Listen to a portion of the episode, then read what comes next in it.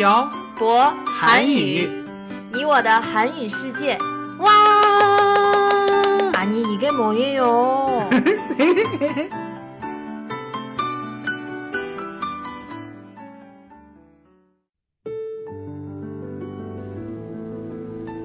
“跟朴博学韩语”，请在淘宝搜索店铺“朴博韩语”查看课程详情。欢迎大家一起来学习。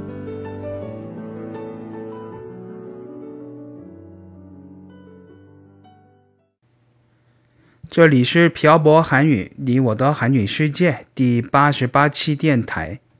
文字版在公众号“漂泊韩语”上回复本期标题“父母”获取。 안녕하세요 여러분. 빡빡 한국어의 샤보쌤입니다. 안녕하세요, 여러분. 빡빡 한국어의 연동쌤입니다. 태태 씨, 저 며칠 전에 인터넷에서 중국의 부모님에 대한 글을 봤어요. 어떤 글이었어요?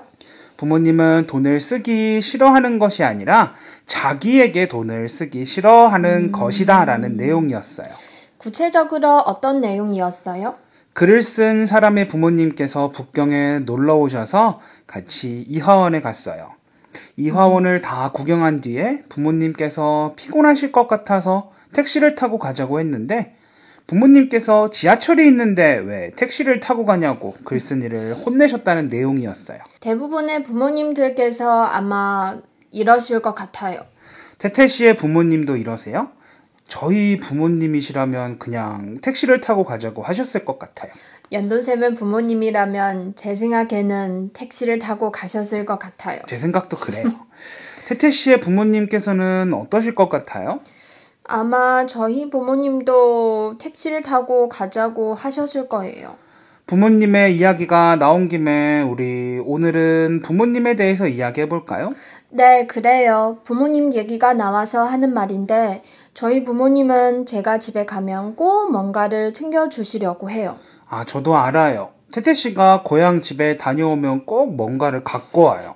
네, 예를 들면 계란이나 거위알 같은 거요. 태태 씨의 부모님과 저희 부모님은 많이 다르신 것 같아요. 왜요? 전 집에 가도 부모님이 맛있는 것을 해준다거나 고향집에서 제가 사는 곳에 올 때 이것저것 챙겨주시지 않아요. 연돈쌤도 한국에 갔다 오면 가지고 오는 게 있어요. 그게 뭐예요? 제가 좋아하는 참치 통조림. 아, 그거는 추석이나 설날에 사람들이 선물하는 선물 세트에 참치 통조림하고 햄 통조림이 있는데 가족 중에 통조림을 좋아하는 사람이 저밖에 없어서 제가 가지고 오는 거예요. 부모님이 챙겨주시는 게 아니고 연돈쌤이 가지고 오는 거예요? 네. 그래도 가끔 챙겨주시는 게 있긴 해요. 뭘 챙겨주세요? 선물을 받았는데 집에서 쓰지 않는 것을 저에게 가지고 가라고 하세요. 저희 인덕션도 그렇게 받아온 거죠? 네. 집에서는 인덕션을 쓸 필요가 없어요. 그래서 엄마가 가지고 가라고 해서 가지고 왔어요. 그랬구나. 태태 씨 지난번에 우리가 결혼을 하기 전에 태태 씨의 부모님께서 한국에 오셨을 때 기억나요? 네, 기억났죠. 그때 저희 부모님이 태태 씨의 부모님과 함께 갈 곳을 다 정했었죠.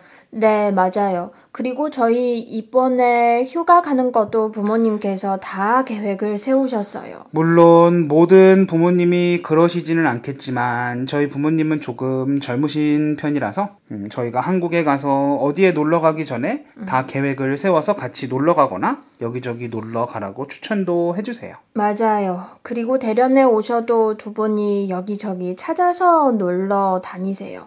이건 정말 저희 부모님하고 다른 것 같아요. 아마 저희 부모님은 도시에 살고 계시고 태태 씨의 부모님은 농촌에 살고 계셔서 그런 것 같아요. 그럴 수도 있겠네요. 그리고 저희 아버지께서는 여기저기 놀러 가시는 걸 좋아하세요. 음. 그래서 더 그런 것일 수도 있어요.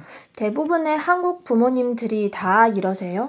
어, 이런 분들도 계시고 이렇지 않은 분들도 계시지만 제 친구들의 부모님을 보면 음, 대부분이 부모님들께서 주동적으로 놀러 가자고 하시는 것 같아요. 그렇구나. 지난번에 외할머니 댁에 가서 한 달 정도 살았잖아요. 그랬었죠. 그때도 그 근처에 축제 비슷한 걸 한다고 저희한테 가서 놀다 오라고 하셨어요. 기억나요?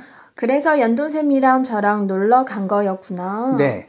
모든 분들이 음, 그렇지는 않겠지만 한국의 부모님들이 중국의 부모님들보다 조금 더 독립적이라고 해야 하나 어떻게 표현해야 할지 모르겠어요. 아마 지금 현재 도시에 사시는 저희 나이 또래 분들의 고향이 어, 농촌인 경우가 많아요. 네. 그래서 부모님께서 농촌에 사시면 도시에 사시는 부모님들보다 상대적으로 도시 경험이 없으시기 때문에 자식들을 보기 위해 도시에 오시면 자식들을 따라다녀야 하시는 것 같아요. 그래서 연돈쌤이 말하는 그 독립적으로 보이지 않을 수도 있겠네요. 네, 도시에 사시는 부모님들이 만약에 자식들을 보기 위해 다른 도시에 간다면 자식들을 보러 가는 동시에 다른 도시로 여행을 가는 것이기도 하기 때문에 그 도시의 유명한 것도 미리 알아보시고 그곳에 가고 싶다고 하실 수 있죠. 예로는 저희 부모님이 계시죠. 맞아요. 연돈쌤 부모님이 오시면 사실 저희가 할 게 없어요. 네, 저도 사실 어디를 모시고 가야 할지 모르겠어요. 네, 저도 그게 난감하긴 해요. 그리고 중요한 건 대중교통으로 갈 수 있는 곳이 한정적이기 때문에 저희가 모시고 갈 수 있는 곳이 적을 수도 있어요. 그렇구나. 그러니까 우리 빨리 차를 사야 해요. 네, 그래야 저희 부모님이나 아는 분들이 오셨을 때 차를 몰고 가서 여기저기 구경을 시켜드리죠. 그래요. 부모님 얘기하다가 갑자기 차 얘기가 나온 건 좀 이상하긴 하지만 슬슬 마무리를 해야 할 시간이 된 것 같네요. 네, 그래요. 오늘 내용은 여기까지 해요. 연돈쌤 오늘도 수고하셨어요. 네, 태태 씨도 수고하셨어요. 오늘은 제가 생각하는 중국의 사회에서 비춰지는 부모님과 한국의 사회에서 비춰지는 부모님의 차이에 관해 아주 간단히 이야기를 해봤습니다. 그렇게 길게 얘기한 것은 아니지만 그래도 조금의 차이점은 있는 것 같습니다.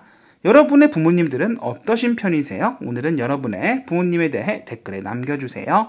그럼 오늘 내용은 여기까지 하겠습니다. 지금까지 빡빡 한국어의 샤보쌤과 연동쌤이었습니다. 들어주신 분들 감사합니다. 다음에 봐요. 안녕! 안녕.